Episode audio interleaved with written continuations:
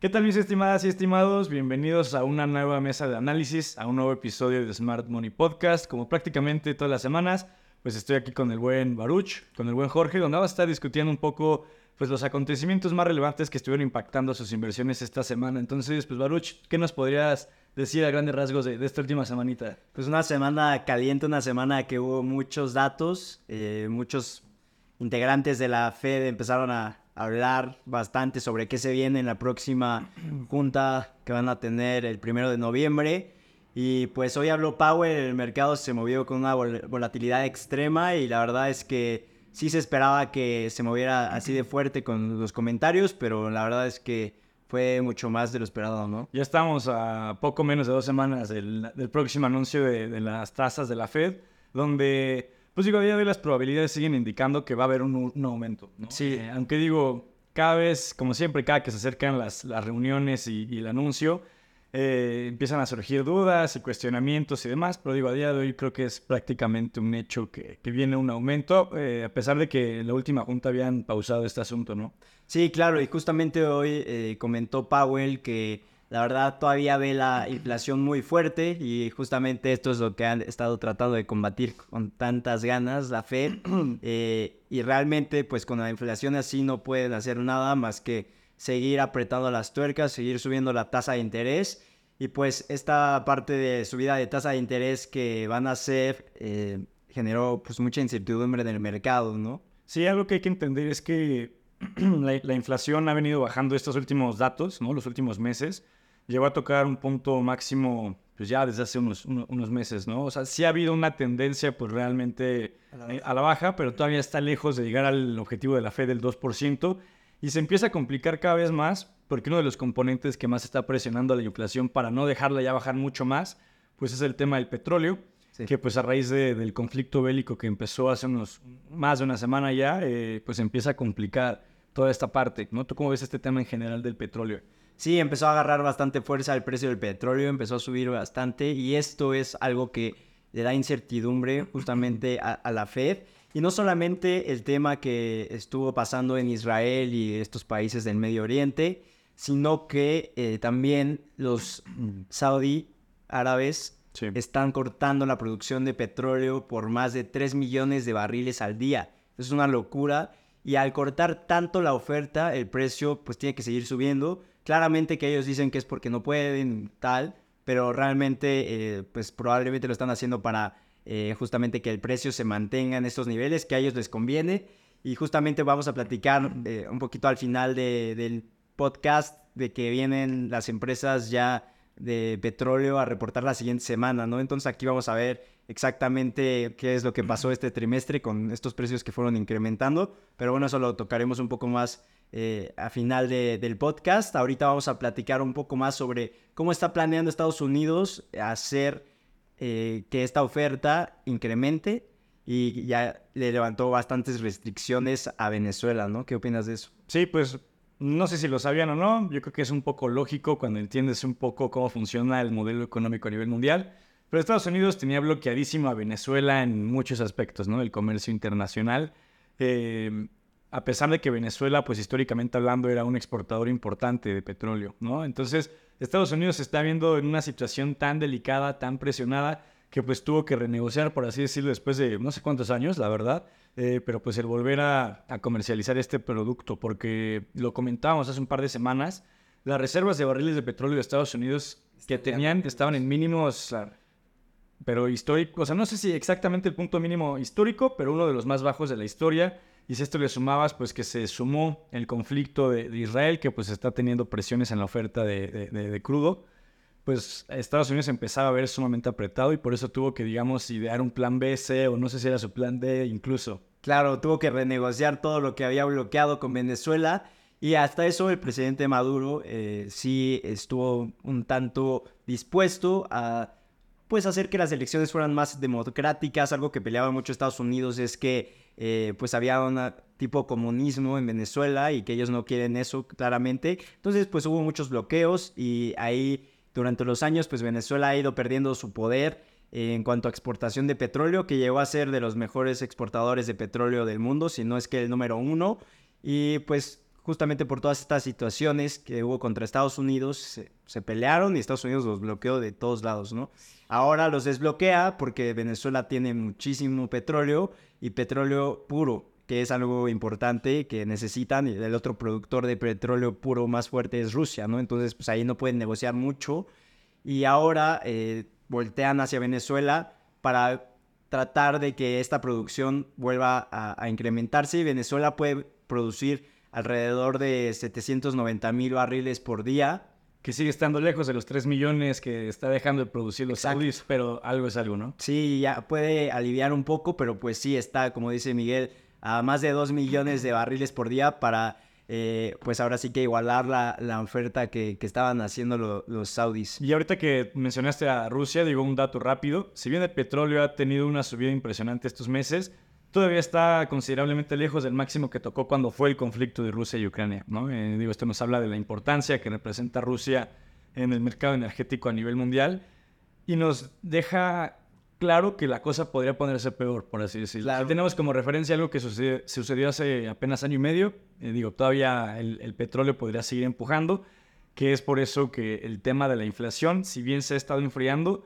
se ve todavía complicado que se solucione por completo en el corto plazo. Sí, de hecho, como comentas, esos precios que vimos en 2022 con el conflicto de Rusia y Ucrania fueron lo que empujó a la inflación de Estados Unidos a llegar casi hasta 9%. Sí. Entonces, eh, realmente ahora que estos precios vuelven a, tomar fuerza y empiezan a subir, pues vamos a ver cómo afecta a los siguientes datos de inflación y claramente la Fed ahorita está súper apretado porque justamente Powell mencionó el día de hoy que ya no pueden mantener este nivel de deuda y este nivel de intereses al mismo tiempo, ¿no? Porque como saben, Estados Unidos, lo hemos comentado en algunos podcasts, eh, ahorita tiene la cantidad de deuda pues, de las más grandes de su historia.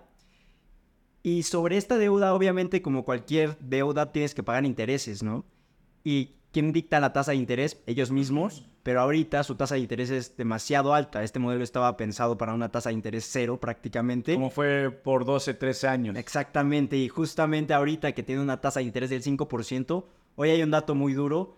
Este año Estados Unidos va a tener que gastar 850 billones solamente en pagar intereses sobre su deuda.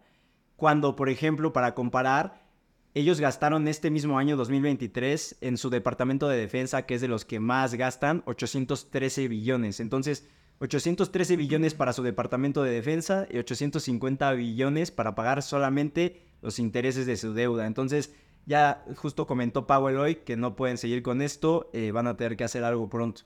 Y con esta misma tasa, por así decirlo, estarían pagando 1.2 trillones para el año que viene. Entonces, sí, si bien Estados Unidos, bueno, o, Jerome Powell a nombre de la Fed dice, todavía no vamos a bajar las tasas y se van a mantener relativamente altas, pues sí es por las presiones que tienen con la inflación, pero el principal interesado en que esto se solucione y que empiecen a bajar las tasas son ellos mismos. Al final, a quien más le conviene que bajen la tasa no es a ti, no es a mí, no es a ninguno que está escuchando esto, es a esta economía que el próximo año estaría pagando 1.2 trillones de puro gasto en interés, o sea, un gasto que no sirve que no se destina para actividades productivas. Y además, eh, pues, pues, pues justamente es eso. Es una situación bastante complicada y que Estados Unidos eh, está tocando fondo porque ya para que Jerome Powell lo haya dicho tal cual con la palabra insostenible. Sí.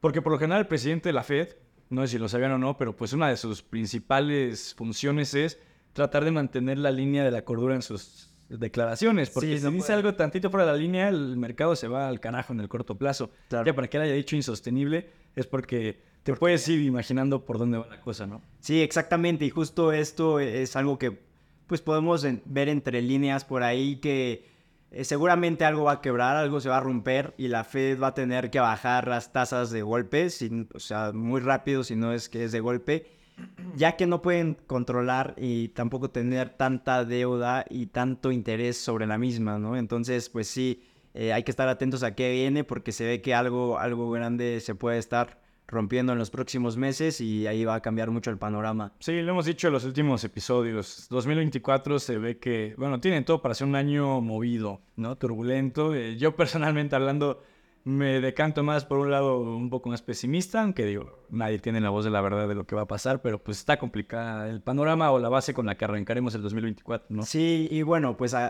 esto también de repente volteas a ver y ves algunas acciones haciendo máximos históricos y es cuando ya no te eh, cuadra mucho la cosa. Pero justamente ya empezando un poco al tema de acciones, este, esta semana reportaron las acciones de Tesla, Netflix y demás, pero pues queremos tocar un poco más sobre qué pasó en estos reportes. Este, cuéntanos un poquito, Mike. Netflix, pues digamos que está resurgiendo de las cenizas, caso parecido a Meta Platforms, antes Facebook, como yo creo que todos la conocemos. Eh, ¿Por qué? Porque desde la mitad de 2021 y la primera mitad de 2022, cada reporte de Netflix era sinónimo de que iba a amanecer con un gap a la baja de 20-30%, ¿no? Y ya ahorita es todo lo contrario, está superando expectativas, está mostrando por recuperación y fortaleza, ¿no? En su modelo de negocio. Tú tenías el dato, digo, no sé si ahí lo tengas, pero el número de suscriptores que esperaban sumar contra el que acabaron sumando realmente, que superó eh, expectativas como tal. Sí, justamente los analistas estaban esperando un dato de 6.195.000 usuarios nuevos para este trimestre. 6.195.000. Y realmente en el reporte ellos obtuvieron 8.766.000, casi 2 millones y medio más de lo que estaban esperando el consenso. Que en términos porcentuales es un treinta y tantos por ciento de, de sorpresa. Sí, es una cantidad grande, importante. No, y justamente esto se origina de que el trimestre pasado ellos implementaron esta parte de que ya no vas a poder compartir cuenta con alguien que no esté en tu misma casa. Y también van a estar eh, baneando varias cuentas que se estén compartiendo la contraseña, ¿no? Muchos inversionistas el trimestre pasado vieron esto como pues algo malo, seguramente iban a perder suscriptores, todo lo contrario. Eh, de hecho, pues este, rompieron muchísimo las expectativas, ganaron más del 30% de lo que estaban esperando y pues esto claramente que elevó la acción hasta un 16% el día de hoy. Mientras uno de sus competidores principales, Disney Plus, este, la ha tenido complicada estos últimos trimestres, ¿no? Entonces, cuando ya lo haces esta comparación de forma relativa, de que esta la está rompiendo y su competidor principal le está yendo mal, pues es cuando se puede hacer más agresiva la, la reacción del mercado sobre el precio, ¿no? Sí, de hecho Netflix es de las plataformas de streaming que mejor están eh, haciendo ese modelo de negocio y que realmente están sacando utilidad sobre él mismo, ¿no? O sea, muchos eh, negocios de streaming, la verdad es que están perdiendo dinero ahorita. Netflix es el caso contrario, ahorita está no solamente ganando nuevos suscriptores, sino que retuvieron a los anteriores y con lo de las contraseñas hicieron y generaron que muchos tuvieran que comprar su propia cuenta, ¿no? Y aparte de esto, están subiendo precios en su suscripción cosa que también te, da a entender que pues el, posicionamiento fuerte del mercado que tiene Netflix. Sí, sobre todo porque, digo, platicando con amigos y así, eh, pues tú te das cuenta de que ya todos tenemos muchas suscripciones, ¿no? Hay gente que tiene Spotify, Netflix, HBO Max, Paramount Plus, eh, Amazon Prime y demás, y justamente decíamos, ya son tantas suscripciones que si tendría que cancelar alguna, la gran mayoría se va por Netflix, pero realmente no la han cancelado, Entonces ahí es donde te demuestra con números, con datos duros como tal, que Netflix pues se mantiene resiliente y como el líder de mercado, pero de forma contundente. Sí, de hecho, también una de las dudas del mercado era qué tanto iban a poder producir, porque hubo todo el tema de la huelga con los productores y demás, eh, pero realmente Netflix comentó eh, que tienen contenido para rato, guardado, para todavía publicar durante un año y que ya ahorita que se solucione este tema de la huelga, eh, van a poder ya seguir produciendo todo lo que estaban en pausa. Entonces ya. Yo espero que ahí ya tengan lista la, temporada 2 del juego del calamar, que es algo que iba esperando ahí un, añito y medio. Pero pues, pues sí, a grandes rasgos creo que es lo que podríamos platicar de Netflix. Digo, no sé si quieras agregar algo más, pero si no, podemos pasar a una otra empresa muy relevante como lo es Tesla, que igual estuvo reportando esta semana. Sí. Tesla, pues ya también lleva unos trimestres complicadones, ¿no? Eh, era una empresa que se caracterizaba por cada trimestre de reporte que publicaban, reporte que la rompían. Sí. Y su acción no dejaba de crecer, crecer y crecer. Pero ya llevan unos dos, tres trimestres contando este, en el que les está afectando el tema de la inflación, en donde están reduciendo el precio de ciertos modelos y aún así se están quedando cortos en expectativas de las unidades que están vendiendo. ¿Tú cómo estás viendo esa parte? Sí, la verdad es que Tesla ha leído mal y realmente la conferencia que dio ayer Elon Musk eh, deja ver eh, pues la debilidad que tiene esta empresa en cuanto a trabajar en un modelo donde haya tasas de interés tan altas, ¿no? La verdad es que Tesla se ha enfocado en reducir cada vez menos, más sus costos porque los márgenes que ha estado ganando sobre sus vehículos son muy pequeños, ¿no? Entonces, ahorita Elon Musk eh, comentó que todos los precios han subido demasiado por toda la parte eh, inflacionaria en primera y en segunda las tasas de interés para fondearse que tienen que utilizar ahora son mucho más altas. Entonces, pues no les está yendo nada bien. De hecho, también tuvieron algunos problemas con el lanzamiento de Cybertruck, que es una camioneta que ya lleva un año y medio eh, que la anunciaron y realmente no la han podido sacar. Elon Musk comentó que eh, pues esta camioneta iba a, tardar mucho más todavía y que a finales de año iban a poder empezar a sacar algunas, pero que no tenían como, eh, pues ahora sí que llenar toda la demanda que tenían sobre las mismas, ¿no? Entonces, pues van a empezar a sacar muy pocas y realmente hasta que ya sus nuevas plantas empiecen a operar van a poder eh, realmente llegar a, machar esta, esta demanda que tienen por las camionetas Cybertruck. Y también pues el tema de que realmente ya no están queriendo expandirse tanto, están de, hecho tratando de optimizar sus costos y no gastar eh, en cosas que, que no deben de. Y esto también está poniendo un poco en pausa la parte de la fábrica que va a, abrir en Monterrey ahora, ¿no? Este, dijo... La, medallita del, gobernador Samuel García, ¿no? Este, sí. empieza a poder complicar. Sobre todo porque muchos lo daban por hecho ya de forma inmediata. Pero realmente, hasta Elon Musk lo dijo desde el inicio, voy a poner mi planta aquí siempre y cuando haya ciertas condicionantes que se cumplan antes. Y eso es, pues, muchos proyectos de infraestructura que Nuevo León no tiene a día de hoy, ¿no? Entonces pues primero se debe solucionar esta parte de infraestructura que es algo que pues, supongo que debe correr a cargo del gobierno, o por lo menos pues, ciertas concesiones que dé el gobierno para que alguien más se encargue de ello.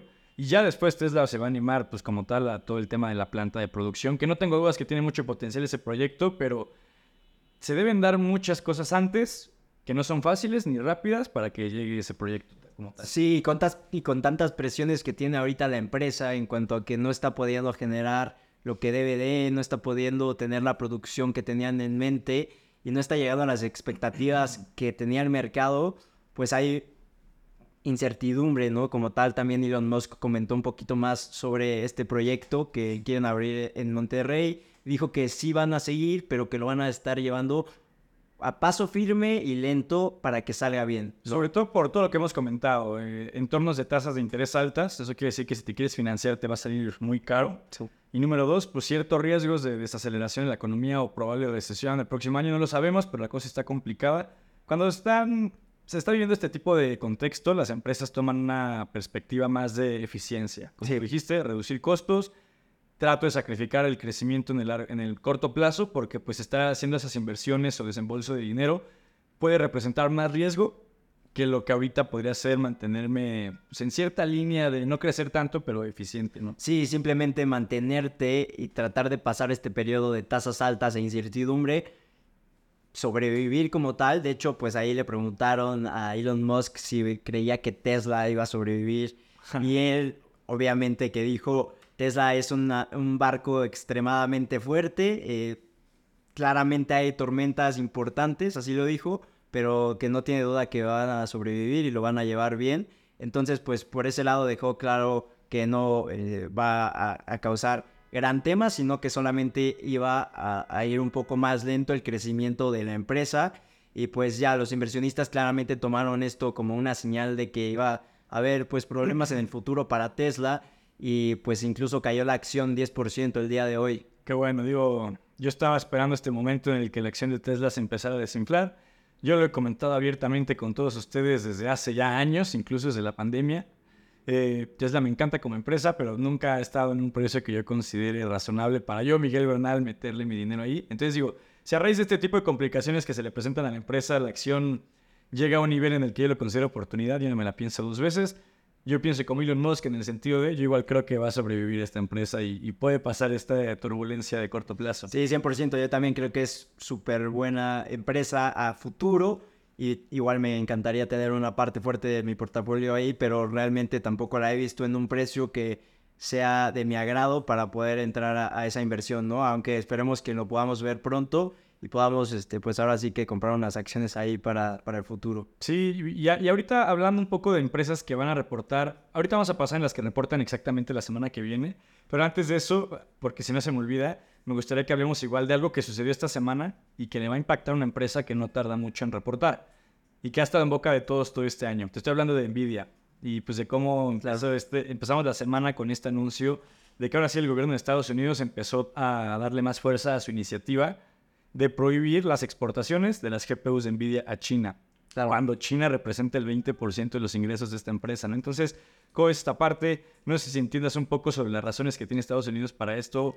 Sí, pues eh, justamente empezaron a recortar esta parte de exportaciones porque Estados Unidos está muy cuidadoso de no, eh, de no dar información y no compartir su tecnología como tal con China, ¿no? Entonces, pues está tratando de cortar todas las formas en las que pudiera eh, realmente China tomar su tecnología. Y una parte importante es hacer este movimiento, que de hecho ya se había hablado pues hace un año, un año y medio, eh, cuando empezó todo el tema eh, en el que empezaron a cortar toda la parte de semiconductores en China en producción, lo trajeron todo a Estados Unidos y demás y como tal ahora eh, pues ya ni siquiera quieren venderles para que no vaya a haber eh, algún tema ahí, pues es su principal este, opositor en cuanto a toda la parte de semiconductores, entonces eh, quieren pues ahora sí que proteger un poco esa parte, pero le afecta muchísimo a la acción, ¿no? Se cayó... Sí, al final esta sí es una caída fundamentada, ¿no? Si estamos hablando que ya no le vas a poder vender a quien te compra el 20% de tu producto, pues claramente sí es algo justificado y que pues veremos cómo logran sobreponerse ante esto. Y sí, lo que hay que entender de raíz de esta decisión de Estados Unidos es Nvidia fabrica GPUs, ¿no? Las GPUs son equipos computacionales con una, con una capacidad de procesamiento tremenda, ¿no? O sea, se pueden utilizar para pues, actividades que sí necesiten mucha más eh, potencia, por así decirlo. Son el motor de la inteligencia artificial. ¿no? Cuando la inteligencia, bueno, el 2023 ha sido un año en donde las narrativas han centrado en gran parte en la inteligencia artificial. Entonces hablamos del potencial que tiene esta tecnología y que esta empresa fabrica el motor de esa tecnología, pues es justo lo que no quiere Estados Unidos, que China lo use a su favor, porque una de esas en un futuro encuentran la formulita para superar a Estados Unidos en temas nucleares, en temas de productividad, de innovación tecnológica, cosas que al final pues ayudarían a que se cumplan los pronósticos que llevan diciendo años de que China acabaría superando a Estados Unidos como el nuevo la nueva potencia económica. Claro, su rival quiere protegerse y no quiere dejar que siga creciendo. Y como tal, China ahorita está también muy enfocado en la parte de inteligencia artificial, cosa que tampoco Estados Unidos está tan feliz de que China tenga tanta fuerza en este sector, ¿no? Entonces están tratando de limitar un poco su potencial justamente al quitarle los motores que realmente son estas GPUs de Nvidia. Sí, es un arma de doble filo al final esto. Eh, digo, Estados Unidos lo, lo considera como un tema de seguridad nacional. Por lo mismo, pues digamos que prioriza a Estados Unidos como Estado. Y pues digo, el sacrificado en este caso es envidia, por lo menos en el corto plazo.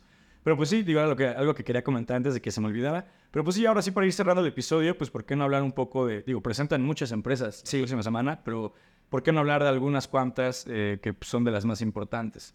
Sí, como tal vamos a tener a muchas empresas tecnológicas fuertes reportando la siguiente semana. Microsoft, Google, Meta. Y realmente ahí se concentra una gran parte, no solamente de la inteligencia artificial con ChatGTP y con BART, de Google, sino que también de nubes, nubes de información que todos estos trimestres vienen trimestre tras trimestre rompiéndola.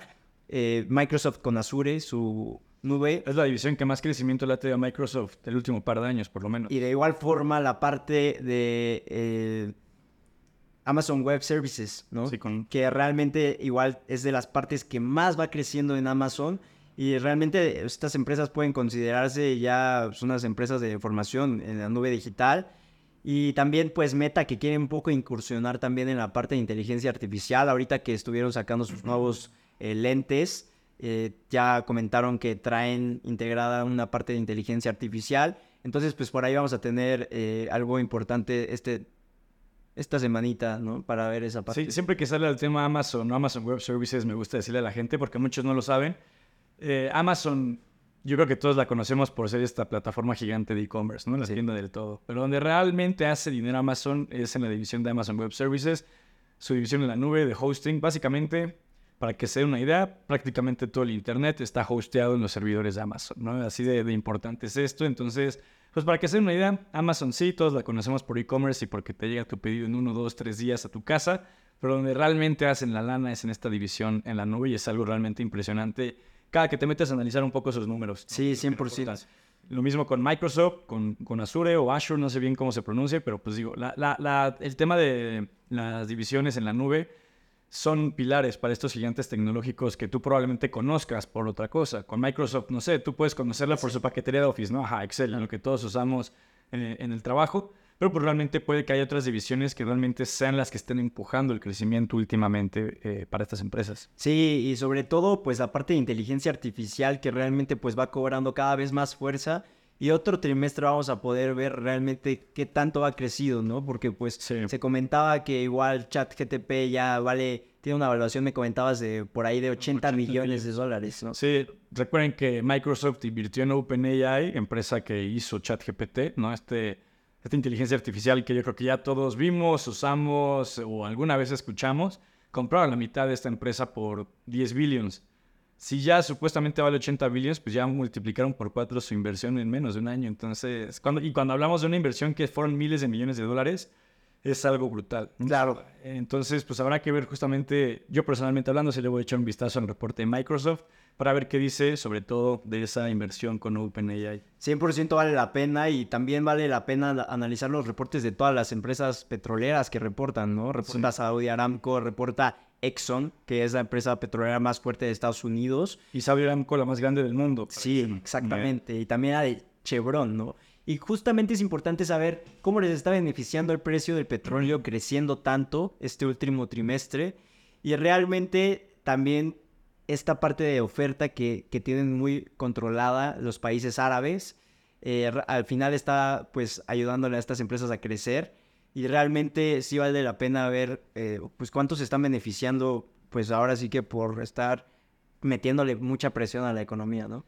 Sí, la verdad es que va a ser un tema pues bien complicado de hablar porque pues no sé, si suben mucho las acciones de estas petroleras, pues más que algo bueno, yo lo veo como algo malo para el mundo porque quiere decir que el petróleo sigue y sigue y sigue subiendo y eso pues que haría pues hacer más grande el problema de la inflación, que pues ya van dos años de esto y que pues ya toca que, que, se empiece a calmar, digamos por el bien de, de, de la clase media y la clase baja sobre todo, que pues es la gran mayoría del mundo, es la realidad, ¿no? Entonces, pues ya le estaremos dando el seguimiento eh, la próxima semana de los reportes pues que nos hayan parecido más interesantes o impresionantes, así como el día de hoy comentamos un poco de Netflix, un poco de Tesla eh, y demás, ¿no? Pero bueno, no sé si quieres agregar algo más antes de, despedirnos.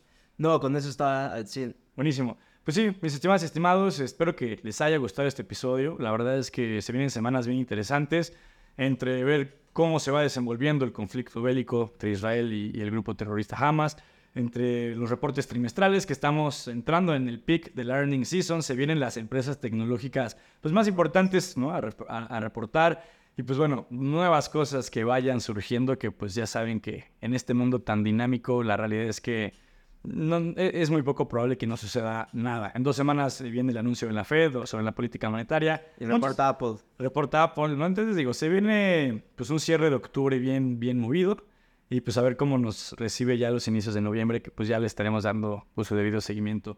Pero pues bueno, gracias por escuchar el episodio. Recuerden, para todos los que estén interesados, se acaba de abrir una nueva generación eh, de, lugares disponibles para los que les interese volverse miembros web. Entonces cualquier cosa o duda, pues nos pueden escribir en Instagram y ahí les estaremos resolviendo todo lo que necesiten. Pero bueno, pues ya sin nada más que agregar, gracias por ver, ver el episodio o escucharnos los que estén en Spotify. Cuídense mucho y pues ya nos estaremos escuchando en el próximo episodio o mesa de análisis de Smart Money Podcast. Cuídense. Hasta luego.